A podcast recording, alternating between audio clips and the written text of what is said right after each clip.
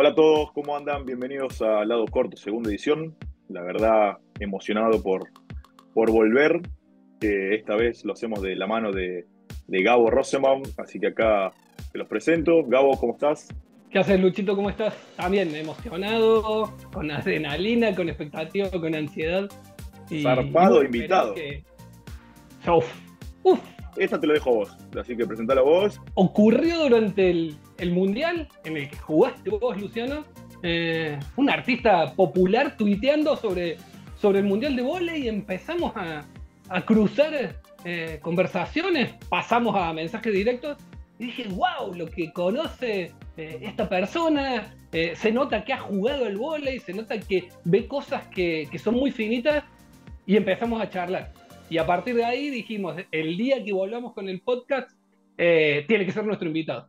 Manu Moretti, cantante de Estelares, con nosotros. Bienvenido. ¿Cómo les va? ¿Cómo les va? Bueno, muchísimas gracias. El honor y el gusto es mío y, muchísimas gracias por, la invitación. Y bueno, y es mucho lo que estás diciendo. Es verdad que yo amo, tengo devoción por el, por el deporte de alta competencia, el vóley es uno de ellos también. Así que un placer enorme estar acá con ustedes Gabo y especialmente Luciano querido, un, honor absoluto. Bueno, gracias Manu, la verdad emocionado con, este upgrade, digamos, que hemos hecho en este podcast, eh, tener un artista como vos, como te dije antes, fuera, digamos, de lo que fue la grabación, eh, la verdad para mí es un honor y, nada, ojalá que, te encuentre a gusto. Primer pregunta sencilla que me gustaría que nos cuentes, eh, ¿qué sería la felicidad popular para vos? En el sentido que vos has tuiteado después del Mundial de, fútbol, te gustan los deportes y, también interpretás, digamos, tu vida mediante la música eh, en un montón de facetas. Y a mí, esta es una pregunta mía personal, porque, porque me gustaría saber eso, la felicidad popular, ¿qué sería para, vos, Manu? Bueno, la, alegría popular, el, símbolo que, me parece que representa la frase es la alegría popular.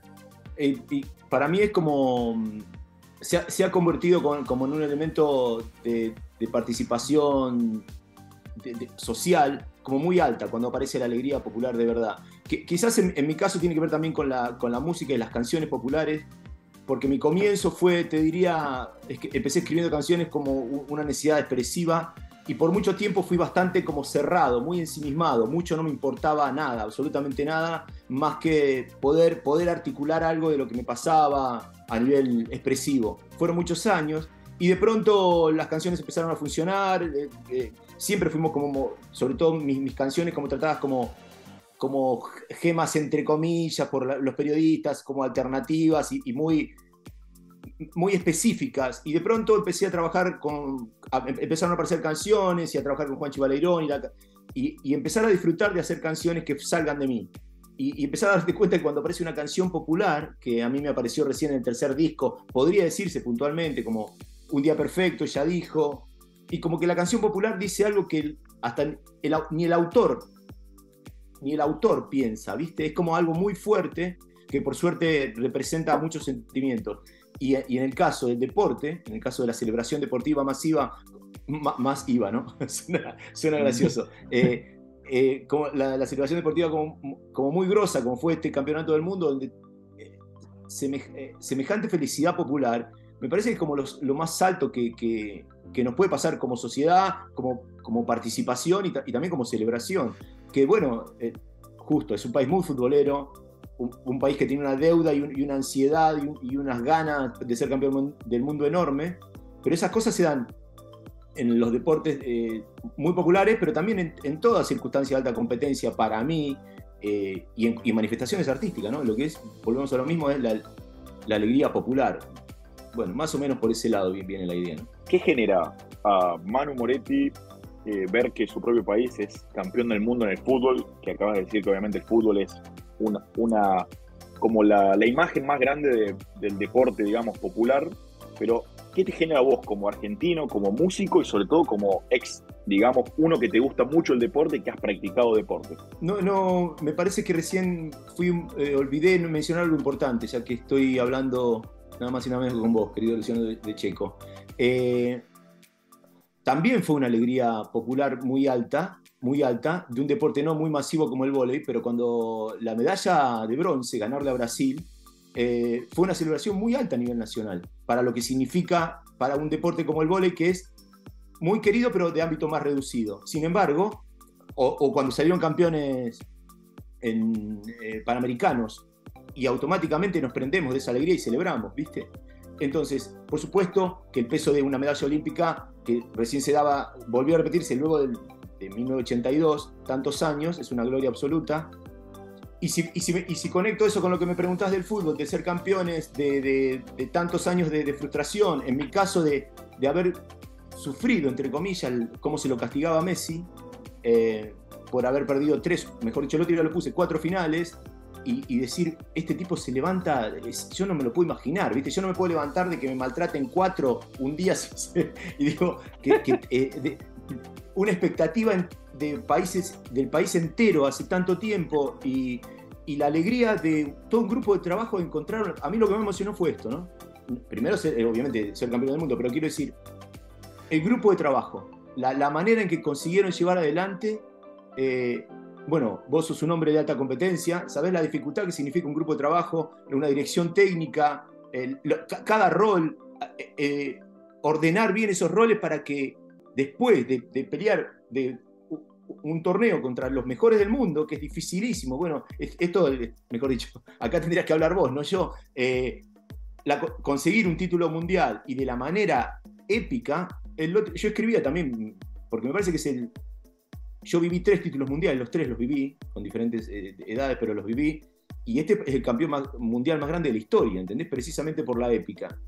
Y, me parece que es una. Viste que se leía mucho aún en Twitter, que todo el mundo dice: sigo mirando las imágenes y no paro de llorar. Porque me parece que es la épica de, de, comprender una consecución después de tantos años de frustración y en el caso de varios de estos pibes, de tantos años de maltrato, ¿viste? Yo creo que se relaciona con eso, la alegría y, la celebración. Como jugador estoy de acuerdo. Obviamente el rompecabezas, como, como en todo grupo, es, eh, digamos, eh, difícil, pero cuando se hace un logro común, es increíble, en todas sus facetas, tanto popular como interno, como familiar o como que te toque de cerca como que te toque de lejos. Así que eso seguro y estoy totalmente de acuerdo. Manu hablaba de, esta cuestión emotiva eh, y colectiva y demás. Y repasando entrevistas tuyas, Manu, eh, en los últimos días, en, distintos programas y demás, vos contabas algo a lo que voy a hacer referencia ahora, y te juro que me emocioné muchísimo, pero emocionar de que me caían las lágrimas, eh, de esta cuestión. De ella dijo, trasladada a las hinchadas de fútbol, pero no solo en la Argentina, donde se, se terminan haciendo populares, sino escuchar que en México también eh, la cantan las hinchadas, y en un momento en el Camp Nou del Barcelona, la hinchada del Barcelona eh, alentando a su equipo con, una reversión de ella dijo. Eh, ella dijo, como, como en algún momento este, jodías vos, ¿qué le pasa a un artista cuando me imagino, lo charlamos acá con Luciano, estás con un papelito adentro de, este, no sé, tu habitación o como has contado alguna vez, en, un patio, en un baño, y se te viene la idea a la cabeza. ¿Cómo, cómo pasa eso de, la instancia de creación propia a oír 200.000 tipos coreando algo que, salió de vos? Eh, viste que hoy, hoy Luciano me preguntaba cómo, cómo, qué, significa la, alegría popular. Esto es, es algo que, no sé cómo, cómo se da o cómo se dio el, el hecho de la canción popular cuando ella dijo, yo la compuse caminando eh, en calle Corrientes y, y, luego de, digamos, apareció la melodía y la letra y yo me acuerdo de, que me dejé, iba a una radio y llamé por teléfono, en aquel momento estaban los contestadores y dejé la melodía con la letra que se me había ocurrido. Y, después la empecé a trabajar y se convirtió en la, canción que se convirtió, que era una canción romántica. Jamás en mi vida yo pensé que esa canción iba a terminar en una cancha de fútbol, jamás y más hacerse lo, popular que se hizo.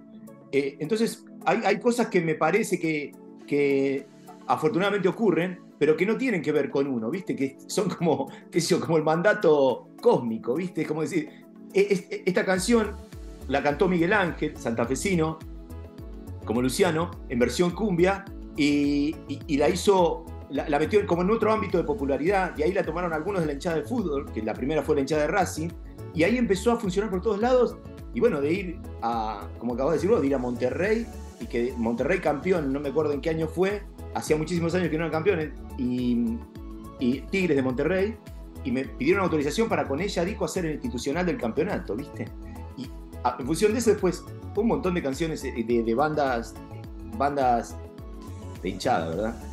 que, que tanto en México como en Brasil, como aquí, bueno, en un montón de lados. Y por supuesto, no te voy a mentir, que fue como una emoción especial que la cante el Barcelona, ¿no? Ahí, ahí en, eh, incluso en catalán. Y, rogué que algún día Leonel diga, bueno, sí me acuerdo de esa canción, pero no, todavía no se dio, todavía no se dio. Pero bueno, sí, es precioso, es, es como una gloria que, que, un montón de gente cante canciones que, que, se nos ocurrieron a nosotros. Porque además está buenísimo porque después la canción deja de pertenecerte absolutamente, no tiene nada que... Es, es una canción popular, ¿viste? Es eso, es como la alegría popular, es de todos, ¿viste? Cada uno hace lo que quiere con eso. Ya está, no tiene autor, ¿viste? Y en ese sentido, eh, oía que, que hay una anécdota que en la que estabas en la cancha, creo que era River contra San Lorenzo o, dos veces en, la, cancha. Y que, la cantaban las dos hinchadas. sí. yo, lo vi por, lo vi por YouTube eso.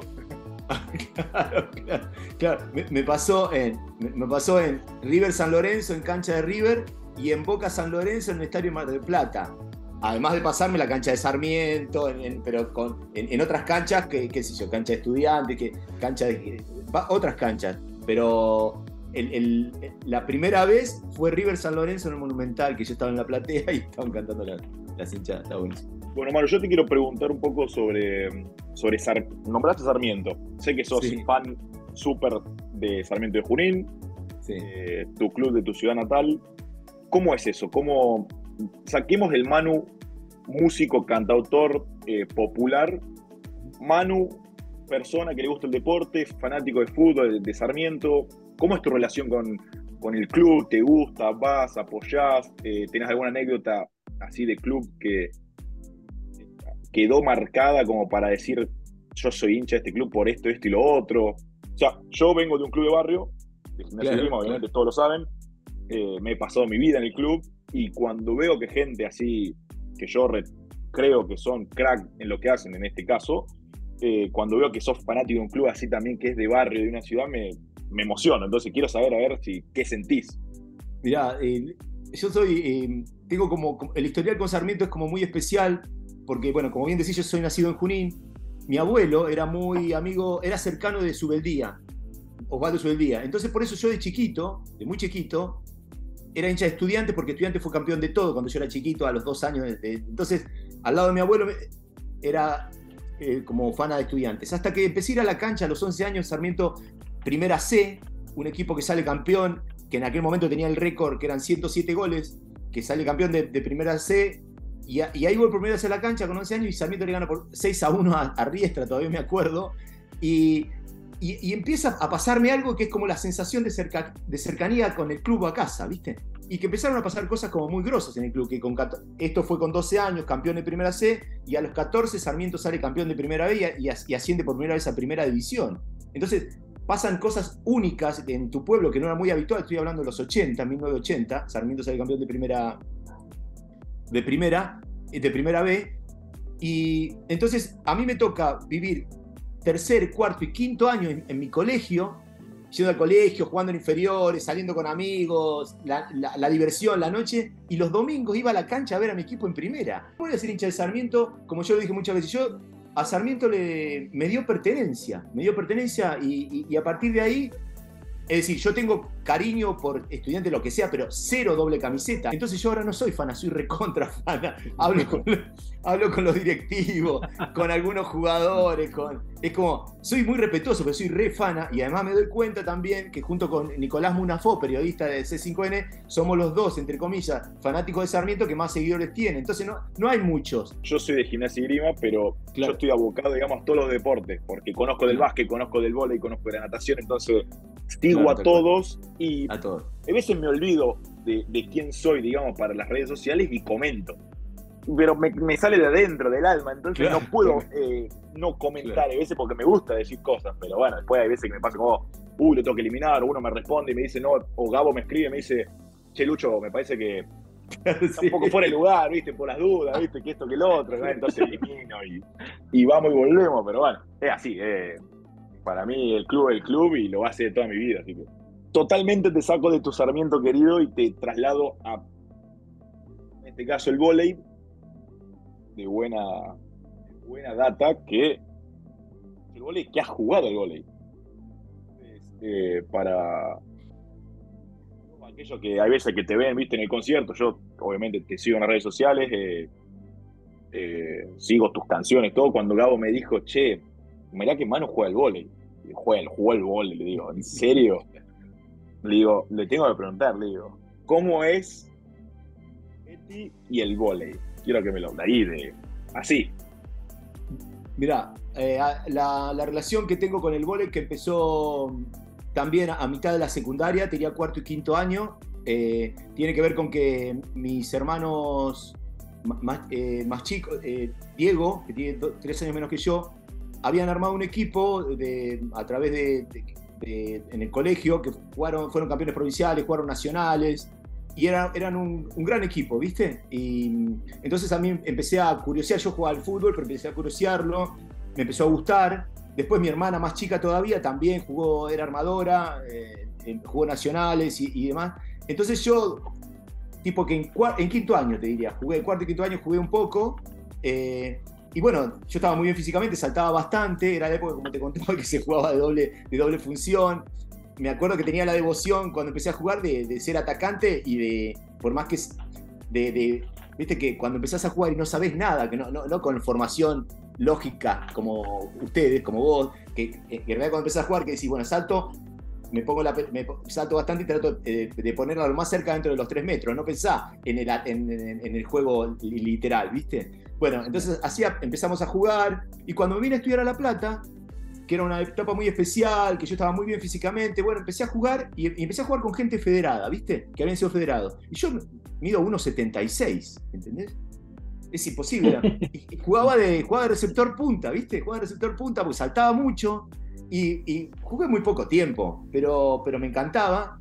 Y me acuerdo que lo que aprendí, obviamente que no era muy difícil de la resolución, era que por mi altura cuando aprendí a atacar un poquito, porque era bueno recibiendo todo eso, era bueno defendiendo, pero atacar con mi, con mi altura, me acuerdo que casi al final, cuando ya casi estaba dejando de jugar, me abrían varias pelotas porque era bueno con el mano de afuera, ¿viste? Era bastante bueno con el mano de afuera, ¿viste? ¿Viste la tendida rápida, no? Bueno, vos ya sabés, bueno, en aquella época con el armador ya estaban las marcas, ¿viste? Todo, y vos ya sabías, la única que yo podía pegar era la tendida rápida y según como viniese le tiraba al primer mano, segunda mano.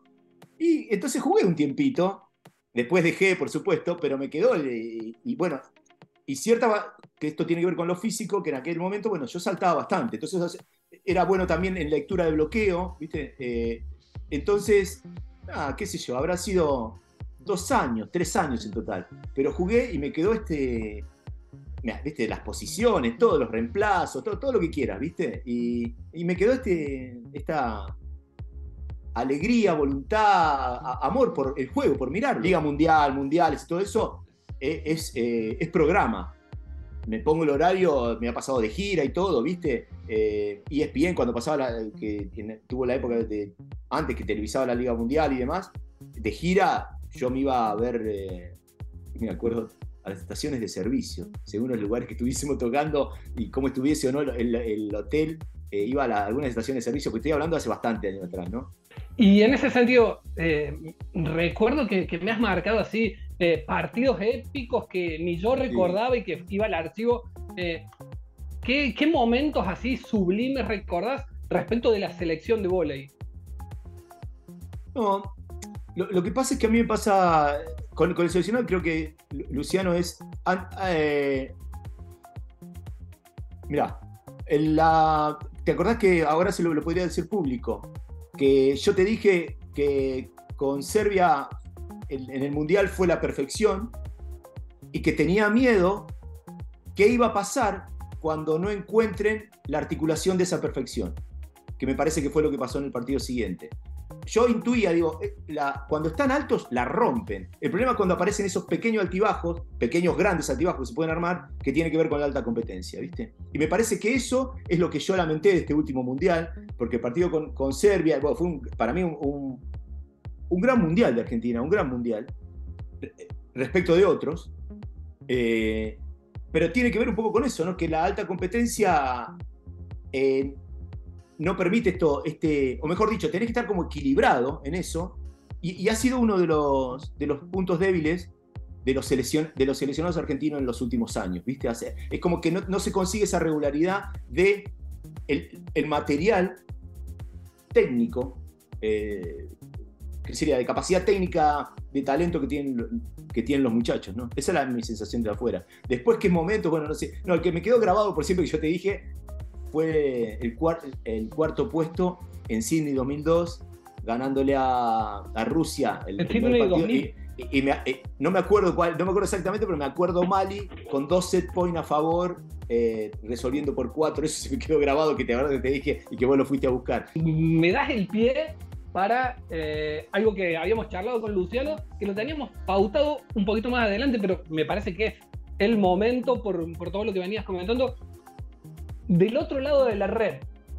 Eh, ahora estás eh, frente a Luciano y vos te podés convertir en entrevistador y eh, hacerle una o dos preguntas respecto de todo esto, de que te quedaste con, inquietudes y demás, y, Luciano pasa a ser el entrevistado un ratito. ¿Cómo, cómo encuadrar? estamos en, en un intercambio, en un podcast, en una entrevista, no sé cómo lo quieran llamar, y yo sé que estoy con, uno de los mejores armadores del mundo de los últimos 15 años. Entonces, es, eh, es difícil. Eh, ¿Cómo, ¿Cómo, me encuadro ante, ante eso? Se pone, es como preguntarle, bueno, recién cuando yo comentaba de, la, alta competencia, cómo, cómo, resolver esto, él asentía respecto de la perfección que fue Serbia y, y, el desliz o la, o, la, aparición del desliz en el siguiente partido, que es como, como medio que, bueno, complica el partido con Brasil. ¿Cómo se resuelven? Lo que pasa es que me parece que es el problema que han tenido. ¿Cómo se resuelve eso en un grupo de trabajo que, que a veces, bueno, pasa esto, que no tenés la suerte de poder resolverlo, ¿no? Digo, Luciano. Sí, seguramente ambir a la excelencia es algo que nos caracteriza a nosotros como argentinos porque en un montón de situaciones estamos diezmados, sobre, todo, sobre todo la situación física, en este caso nosotros el gol masculino, eh, y que hay, compensa, que hay que compensarlo con mucha técnica, mucha táctica y como nosotros llamamos el factor sorpresa, que sería obviamente la devoción, el corazón y la entrega que, que nosotros necesitamos ponerle esa energía como al, no al 100%, sino de más, como para estar a la altura de la circunstancia. Obviamente que como todo va de la mano, cuando, como vos decís, el partido con Serbia obviamente fue el mejor partido que tuvimos en el Mundial por lejos y seguramente el mejor partido que tuvimos en el año, porque en la World League tampoco los chicos pudieron agarrar o pudimos agarrar la, digamos, eh, consolidación por más de uno o dos partidos, ¿no? Obviamente el Mundial es muy difícil, eh, todos te conocen.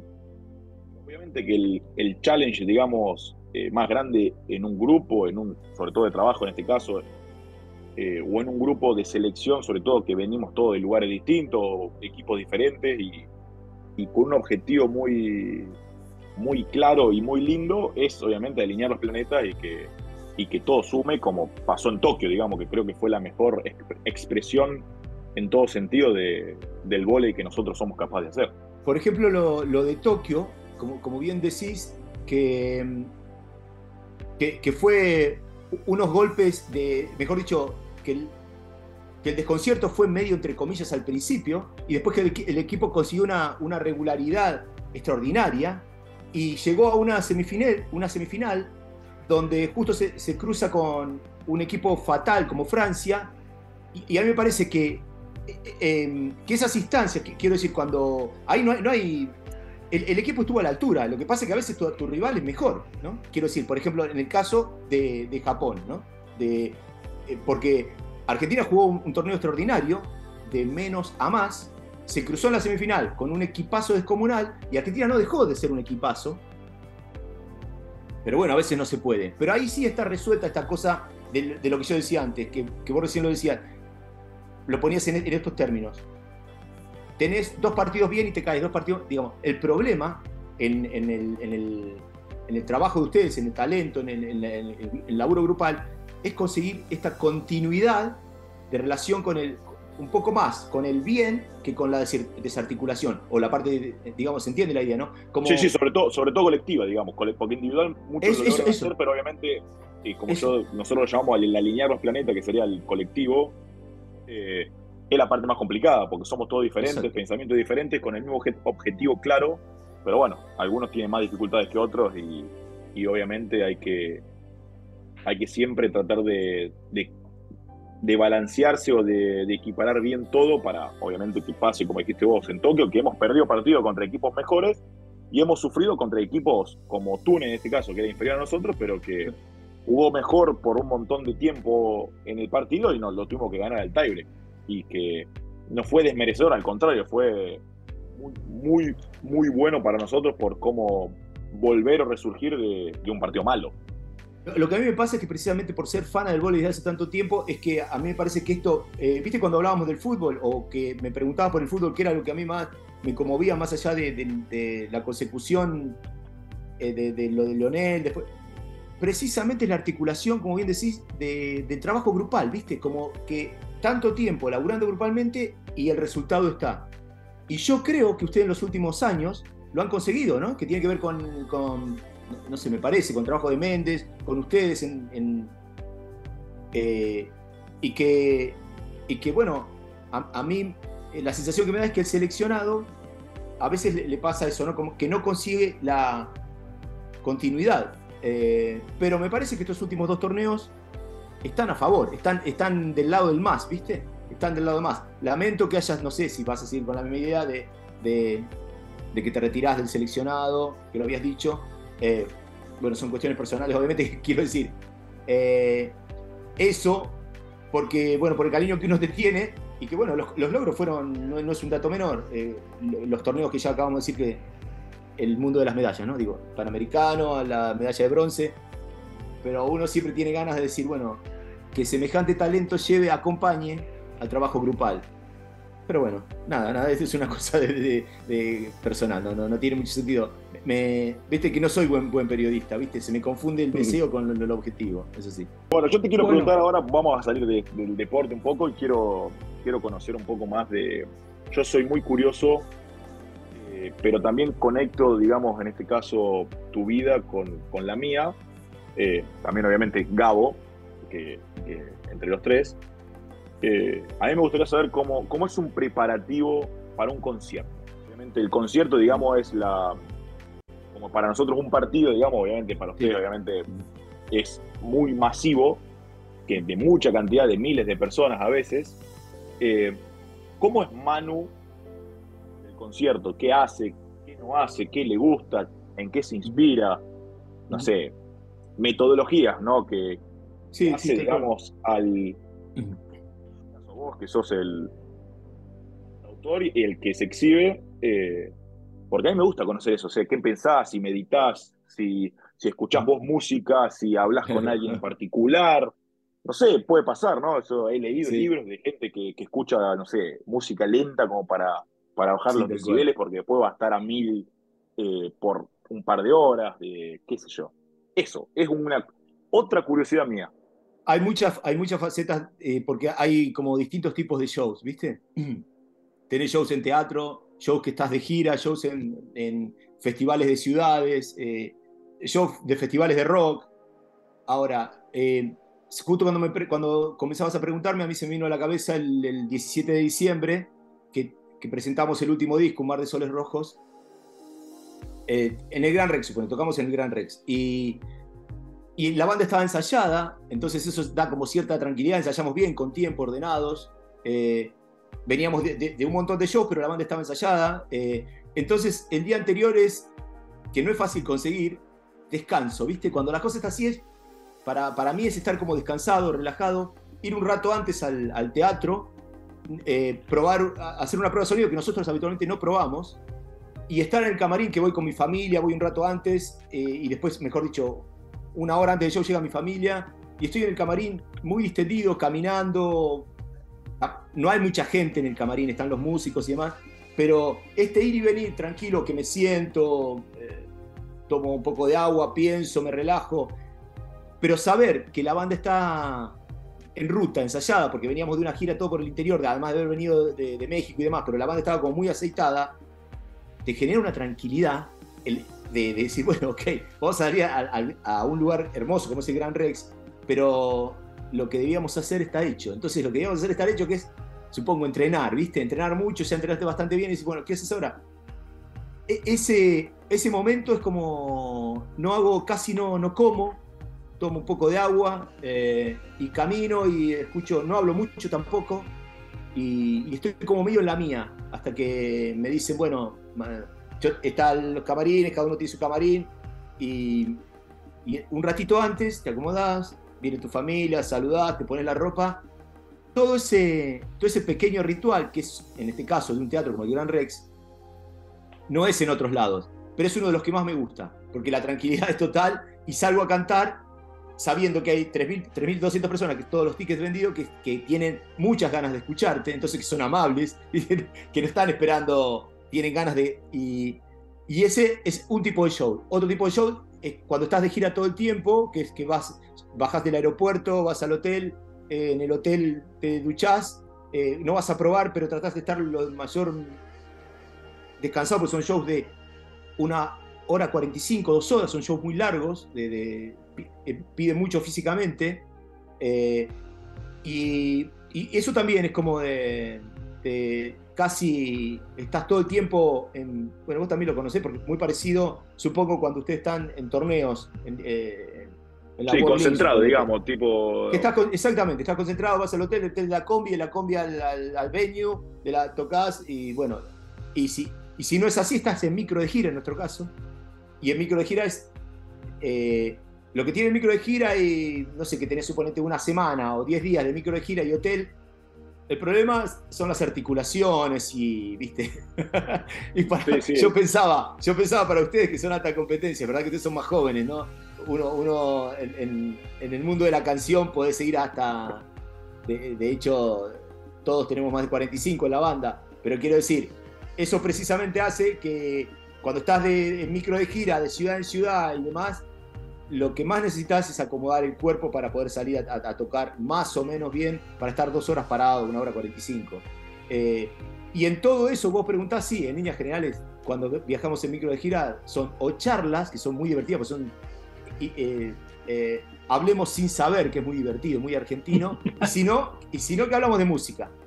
Que hablamos de música es espectacular. Cuando ponemos a hablar de música es porque no, bueno, es, tal disco, tal disco, o, alguna que otra vez, un poco de cine, literatura, literatura menos, pero sobre todo música, tal disco, este, este cantante, este violero, este compositor. Esa es una parte de, participación general de todos arriba del micro de gira. Y si no, es el famoso Hablemos sin saber, que es muy divertido. Se me ocurre hacerle una pregunta a los dos, porque, digo, cada uno en, en su ámbito son tipos a los que admiro. Eh, respecto de esto, Luciano decía, bueno, ¿cómo preparas, Manu, eh, un show, un concierto? Este, vos eh, explicas en cada situación. Ahora esta cuestión va para los dos. para vos, Manu, en un show, para vos, Lucho, en un partido. Vos ideaste un partido, vos ideaste un show. ¿Dónde está la, la cuestión de creación y dónde está la cuestión de lectura, la cuestión de improvisación eh, de qué me está respondiendo el público, de, bueno, yo, estoy súper arriba, Manu, eh, y quiero, y la gente no me está devolviendo el súper arriba, o yo quería hacer algo más acústico y los tipos están súper arriba, y vos, Lucho, eh, bueno, las cosas no, no están saliendo, ¿qué trato de hacer? ¿Lo más complejo, lo más simple? Bueno, ¿cómo van resolviendo una vez que lo que planearon empieza a ejecutarse? para mí estaría bueno que que responda Luciano, porque para mí esta pregunta es más para Luciano que para mí, porque lo creativo y demás tiene más que ver con el juego. Eh, ah, por supuesto que en un, en un, show, pero eh, lo del show es bastante más reducido. Por eso, si no está mal, que, empiece Luciano, me parece. No, para nada. para, mí, para mí es, entre comillas, bastante simple, pero a la vez también es eh, bastante eh, difícil de ejecutar, ¿no? Porque obviamente eh,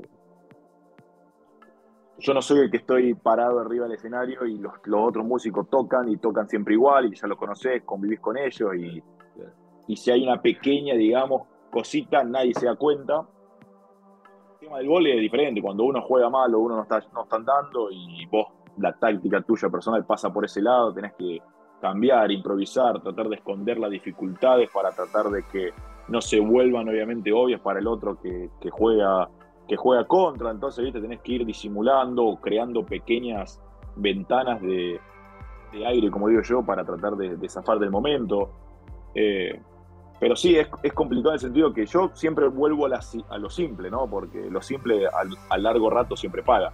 Eh, porque hay veces cuando todo va mal y improvisar o crear algo y después no sale, es como, digamos, aumentar ese, ese mal o eso negativo y no sirve. Entonces siempre vuelvo a lo simple, a lo básico y tratar de empezar de ahí para volver a, entre comillas, a empezar eh, de momento a momento. Es absolutamente verdad lo que dice Luciano, que respecto, yo lo que quería decir es la resolución desde el juego, desde, desde la virtud, desde el talento, desde la lectura. Eh, es mucho más difícil resolver dentro de una cancha eh, cuando hay dificultad que en, el caso nuestro, cuando, como bien te decía, el show está ensayado, la banda tiene muchos años en mucho vivo, muchísimo, muchísimos shows en vivo, entonces hasta en un momento, hasta en un, hasta en un momento de malo, el piloto automático en, una orquesta, en nosotros, por lo menos en el escenario, funciona. Y de hecho me ha pasado muchas veces de, estar como con algún, alguna dificultad, o, o mejor dicho, con, con algún problema y sin embargo el piloto automático resuelve. Lo que no puede resolver el piloto automático es si hay algún problema en la voz. Eso sí es un problema. Es un problema que, es, que no tiene solución cuando la voz está tomada. Por suerte en, nuestro historial yo no, tengo muchas de esas, pero cuando la voz está tomada o alguno de los músicos tiene algún problema físico, no hay manera de resolverlo. ¿no? Eh, si tengo mal la voz no se puede cantar y hay que suspender el show. Otra cosa es que haya momentos en que el show no sea tan bueno pero precisamente el piloto automático lo resuelve, ¿no? Es, esto, es más fácil transitar la dificultad sobre el escenario de un show armado, que, entre comillas, quiero decir, por más que el show sea nuevo, quiero decir, porque mezclas canciones, pero canciones que ya tocaste muchas veces.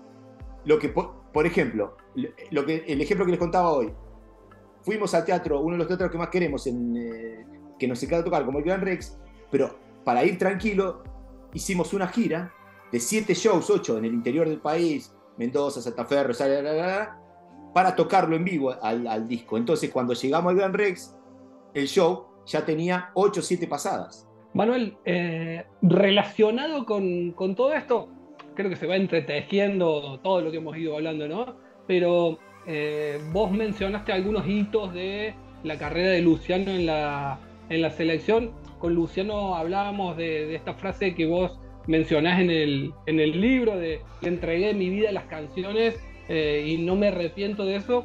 Eh, una persona que, le entrega la vida a esa sensibilidad artística y demás, ¿cuáles son los hitos como la medalla de bronce de Luciano, como los tres títulos de, los tres escudetos de, Luciano eh, en la Superliga de Italia? ¿Qué momentos tenés en, tu corazón, en el corazón sobre todo, eh, cuando miras para atrás, cuando miras en retrospectiva? No. hay, un libro de, Estelares que salió hace poco, en realidad la biografía de Estelares, se llama Detrás de las canciones, y escrito por Andrea Álvarez Mujica, y en ese libro yo cuento una anécdota que si me preguntas es como lo más impresionante, lo más conmovedor, digamos, es como mi, mi champion, mi champion League, digamos, es como, que es eh, eh, es como que fue precisamente cuando yo no tenía, ya había grabado dos discos con Estelar, estábamos grabando el tercero, pero yo no tenía un mango, no tenía nada, vivía de, favores y, como digo, de favores y de amores de amigos. Y, en los torneos juveniles bolerenses me, invitaron una vez, como no tenía plata, fui, fuimos a un lugar y pasó una cosa muy tremenda que es que en la cuestión de rock había dos chicos de menos de 15 y chicos de hasta 17 y cada chico, los grupos de diferentes ciudades probaban con una música, una canción que no era con la que después, con la que después iban a ser juzgados. El juzgado éramos los músicos de Javier Galamaro, estaba Maxi de Guasones y estaba yo. Y me acuerdo que había, como te digo, no sé, eh, cuatro o cinco ciudades y van a probar, pasaron varios y van a probar unos chicos que tenían menos de 15 años. Eh, la primera canción, que era desconocida, porque así, así era el reglamento, y marcaron cuatro y, y, salieron tocando una canción mía, una canción que, que, estábamos grabando en Ardimo, que se llama En la habitación. Yo no, no, lo podía creer, los pibes no sabían quién era yo, no sabían que yo estaba de juzgado, ni yo sabía, nada, nada. Y, y, estaban en una instancia que yo no podía creer cantando una canción mía, unos chicos que eran de Carué, después me enteré dónde eran, de Carué. Entonces yo eh, me acuerdo que quedé completamente conmovido y diciendo, bueno, todavía no pasó. Yo, tenía 35 años, todavía no pasó, todavía no viví de las canciones, pero parece que dije, bueno, porque además lo narro en el libro. Lo, hay algo ahí. Lo, narro como mucho, más, mucho mejor. Y digo, bueno, hay algo, esto es como una señal, ¿viste? Porque digo, es imposible que estos chicos de Carué, de 15 años, hayan escuchado una canción mía que todavía no grabé, que sí la tocamos alguna vez con Estelares y, con mi primer banda Licuados Corazones, que fue con la que la, compuse, pero imposible que un chico de 15 años. Después, bueno, resultó ser que unos hermanos, bueno, había conexión con Estelares, pero que ocurra eso, que yo sea el juzgado, el, eh, quien juzgaba a esos chicos que después tocaron otro tema, ¿no? pero con esto aprobaron sonido, eh, sentí que, que, todavía no vivía de las canciones, pero que tenía sentido lo que había hecho, ¿viste? Y que, y bueno, que digo, en algún momento va a pasar, bueno, dos o tres años después empezó a pasar que la banda empezó a funcionar a partir de Ardimos y demás. Pero eso fue como lo, como lo más fuerte. Bueno, Manu, ahora te voy a asimilar el nombre de una canción tuya y que me lo traspases a la vida, a la vida real. ¿Cómo es un día perfecto de Manu Moretti? Un día perfecto es, eh, primero despertar tipo 8, 9, descansado, eh, tomar, salgo a, me preparo un mate, salgo a casa, al patio de casa, que nosotros vivimos como en un lugar como rural, entonces hay, no se escuchan ruidos de agua, es como espectacular, es hermoso en calles de tierra. Entonces, ya esa instancia del, mate al, matinal ya es una gloria. Después, nada, eh, nada más y nada menos ir a buscar a mis hijas. Una tiene 17, la otra tiene 8, pero a, la escuela me gusta. Y en líneas generales, en, líneas generales es eh, como volver a la tarde a casa y a ver, un día perfecto para mí sigue siendo un día familiar, ¿viste? ¿Será que por muchos años yo fui muy solitario y no tuve todo lo contrario, una vida familiar? Todo lo contrario. Entonces ahora que puedo, te podría decir un, día perfecto es estar de gira, no sé, ahora que nos vamos a México y Chile de nuevo, después que nos vamos a Europa.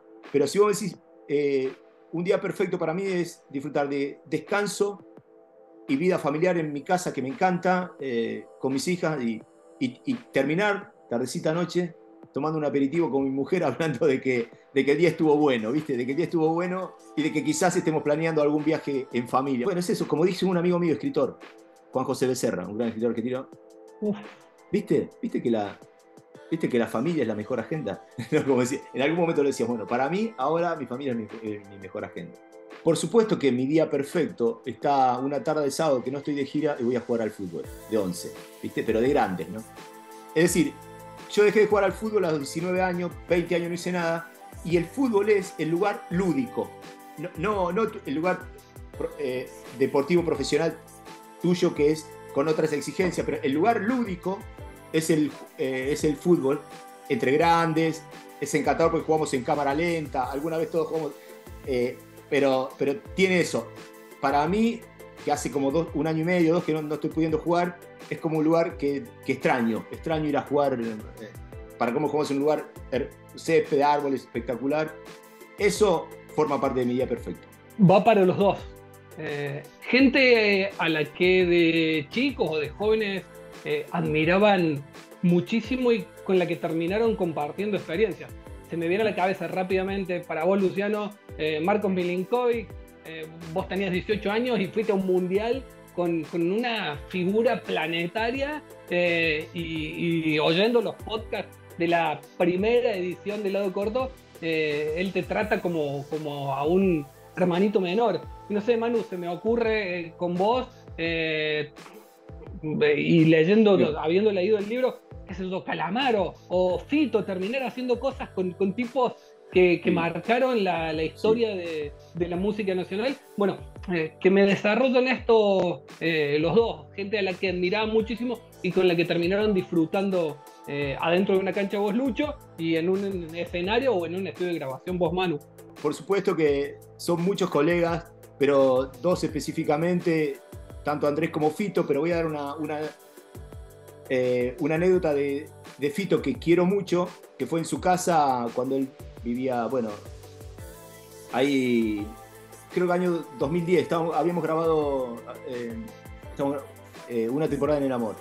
Y me acuerdo estar en su casa a, la noche, eh, luego de haber cenado, estábamos con él y con, un amigo, Pato, y le digo, bueno, ¿por qué no tocas algo de Charlie? Se puso a tocar canciones de click moderno y de Yendo de la cama al living, él, Fito muy emocionado, nos emocionamos profundamente los tres. Esa es una gloria que atesoro en mi corazón, como decir, mirá, mirá, hoy te contaba cómo comenzó e, ese hito del amor a las canciones, pero este es un hito de, compartir un espacio de, estar con Fito, que me contó cosas con Charlie, pero contarme, cantar canciones de Charlie, Fito en el piano, algo muy conmovedor y que me guardo en mi corazón, inolvidable. Bueno, yo, yo podría no decir nada después de esto, pero bueno.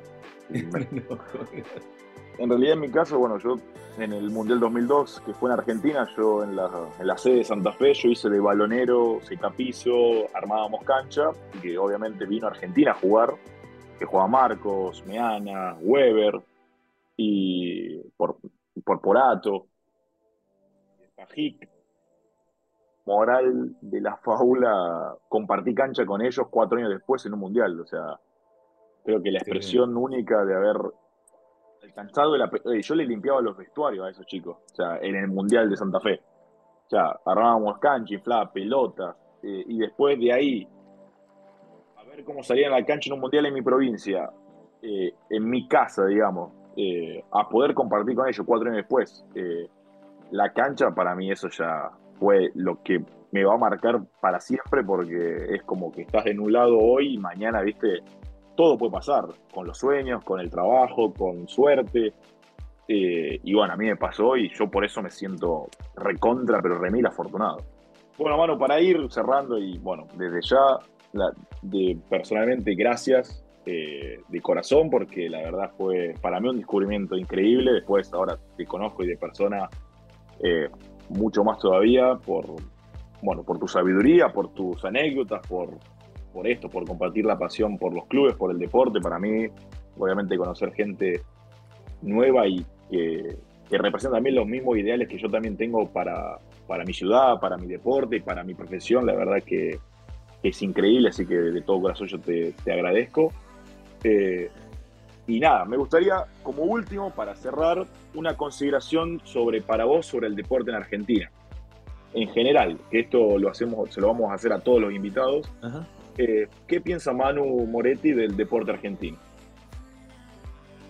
Bueno, eh, ante todo, eh, te agradezco de verdad a, los dos, Luciano, por,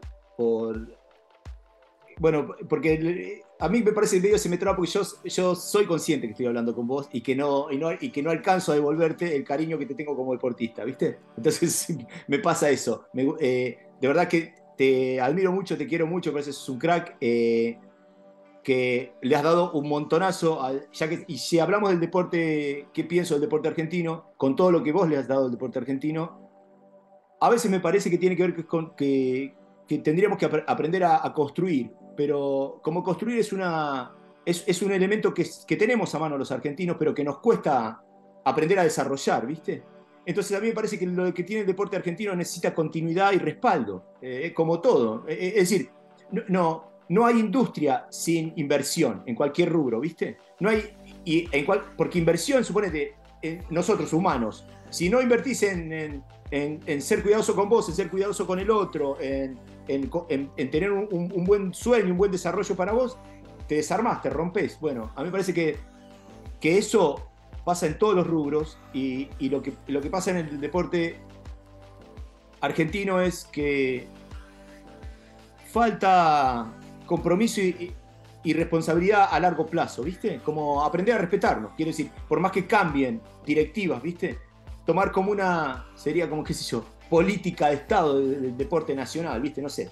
ese tipo de cosas que ojalá, porque, porque a, las pruebas me remito, talento hay, talento hay, voluntad hay, y me parece que lo que nos falta, como siempre, es la, estructura, el marco de contención, para que eso crezca con el tiempo, para que lo que todo, todo tu legado, todo tu legado, sea reutilizado en lo que sigue, ¿viste? O sea, bueno, de hecho, al ser un deportista activo, la inspiración genera nuevos deportistas, pero quiero decir que, aprender a laburar, ahora está mirando eh, los gladiadores, ¿viste?